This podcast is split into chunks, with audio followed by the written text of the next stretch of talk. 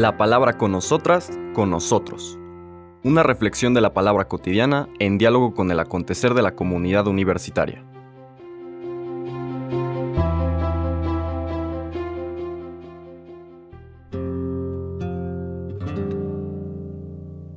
Hola, buenos días. Bienvenidas, bienvenidos a la palabra con nosotras, con nosotros. Hoy martes 13 de diciembre de la tercera semana de Adviento, la iglesia celebra a Santa Lucía, Virgen y Mártir, muy querida advocación en la tradición cristiana. Lucía, que viene desde luego de luz, mártir porque supo tener al Señor Jesús como referencia fundamental de su vida, una de las cosas que más apreciamos quienes tenemos el uso de ese sentido es la vista, ¿no? Y ella prefirió mantener clara la mirada del corazón que esta mirada corporal y por eso la iglesia la recuerda y la tiene como patrona de pues de todas las personas que tienen dolencias de la vista. Pero yo diría que es la gran patrona de la mirada del corazón también, como todos los mártires y las mártires. Fueron personas que descubrieron la luz de Cristo y esa luz les sirvió para atravesar la oscuridad del odio, de la persecución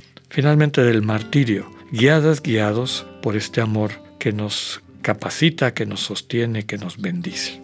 La lectura que nos prepara la liturgia del día de hoy es del Evangelio de San Mateo, capítulo 21, versículos del 28 al 32.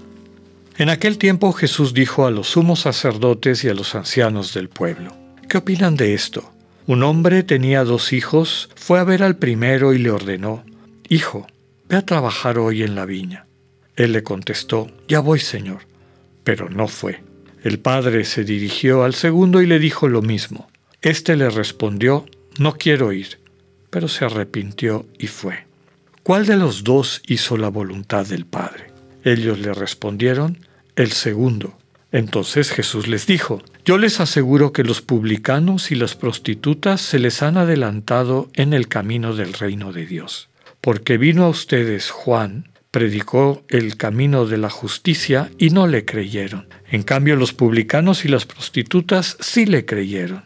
Ustedes ni siquiera después de haber visto se han arrepentido ni han creído en él. Palabra del Señor. En esta tercera semana de Adviento en que ya nos vamos acercando a la novena de Navidad, que empieza el 16, coincide con nuestra tradición de las posadas, esos nueve días previos a la fiesta grande de Navidad, las lecturas toman un giro diferente. Ya es una preparación específica de esta gran fiesta de la luz que viene a buscarnos, del Señor Jesús que viene a iluminar la oscuridad de la humanidad. Pero ya las lecturas empiezan a prepararnos, a invitarnos. Veremos que están muy vinculadas a Juan el Bautista, aquí de alguna manera aparece. ¿no? Vino a ustedes Juan, predicó el camino de la justicia y no le creyeron. Es una invitación al arrepentimiento, al cambio de vida, al cambio de actitud. La lectura que acabamos de escuchar ya vieron ustedes que es una controversia de Jesús con los sumos sacerdotes y los ancianos del pueblo. A ellos les pone este ejemplo de el hombre que tenía dos hijos. El primer hijo de una manera externa, podríamos decir en apariencia obediente, le dice ya voy Señor, pero no fue. Queda claro que más allá de la superficialidad y del discurso que manejemos, claro, esto está dirigido a estas autoridades religiosas de la, de la época, más allá de las apariencias o de el discurso que maneje la gente, lo fundamental es qué es lo que impera en el corazón si el corazón está sano, si el corazón todavía puede percibir esta comunicación de Dios y la misión que nos da, que siempre es amar y servir, o no.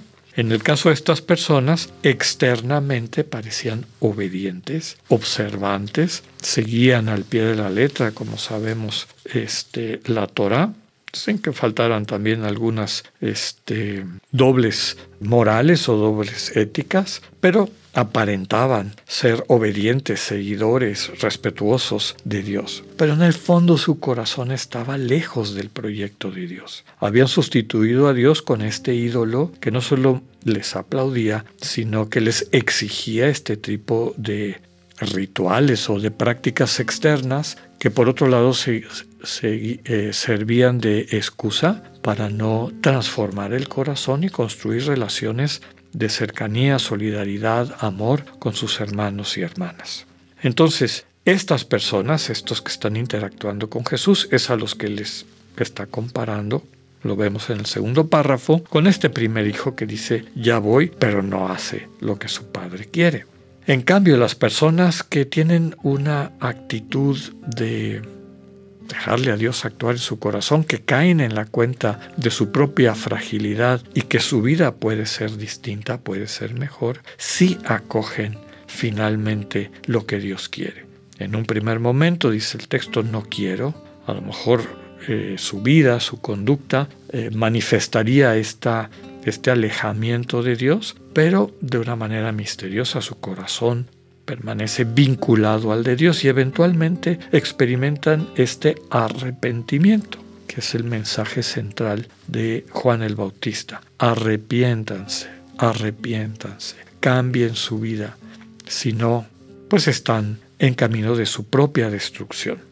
El contexto de este capítulo 21 de San Mateo, para que lo entendamos, son los días previos a la pasión del Señor. Está en Jerusalén, está en, una, ah, en un conflicto con las autoridades. En el capítulo anterior está el relato de la purificación del templo, cuando el Señor les echa en cara que han convertido el lugar del encuentro, y no solamente ese lugar, sino lo que simboliza el templo. Han convertido la religión en una cueva de ladrones en un mercado, en un lugar donde se compra y vende el nombre de Dios. Claro que eso no les gustó y ha estado creciendo este conflicto con el Señor Jesús. De hecho, en esa ocasión le preguntan con qué autoridad enseñas. ¿Quién crees tú que eres para venir a darnos este, lecciones? Y con qué autoridad, desde luego, criticas, pones en, en duda y te atreves a expulsar o a querer desmantelar la manera como nosotros entendemos y nos relacionamos con Dios. Nosotros sí somos autoridades, somos sumos sacerdotes, somos los ancianos de del pueblo. Anciano del pueblo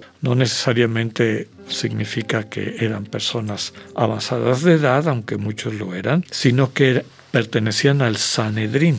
El Sanedrín, este tribunal último religioso del pueblo de Israel, que prácticamente era el que gobernaba Jerusalén a nombre de los romanos, el, Sanedrín se llamaba el Consejo de los Ancianos de Israel es decir, los que tienen autoridad para juzgar. Y es por eso que le cuestionan a Jesús, ¿por qué vienes tú a querer transformar o a poner en duda nuestra propia autoridad?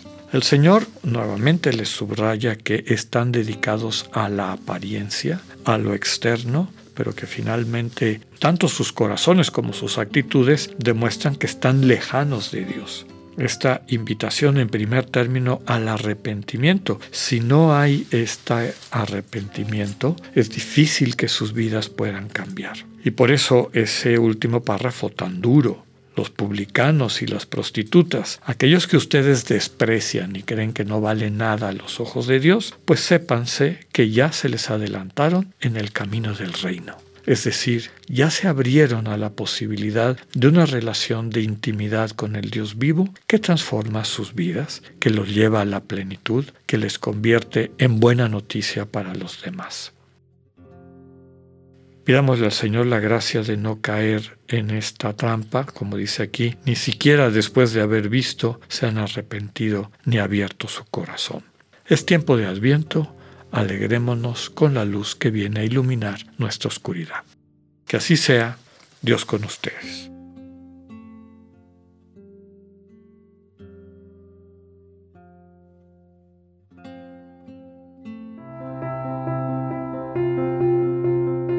Acabamos de escuchar el mensaje del Padre Alexander Satirka. Escúchalo de lunes a viernes a las 8.45 de la mañana por radiveroleón.com o a través de nuestra app gratuita para iOS y Android. Radivero León, no todo está dicho.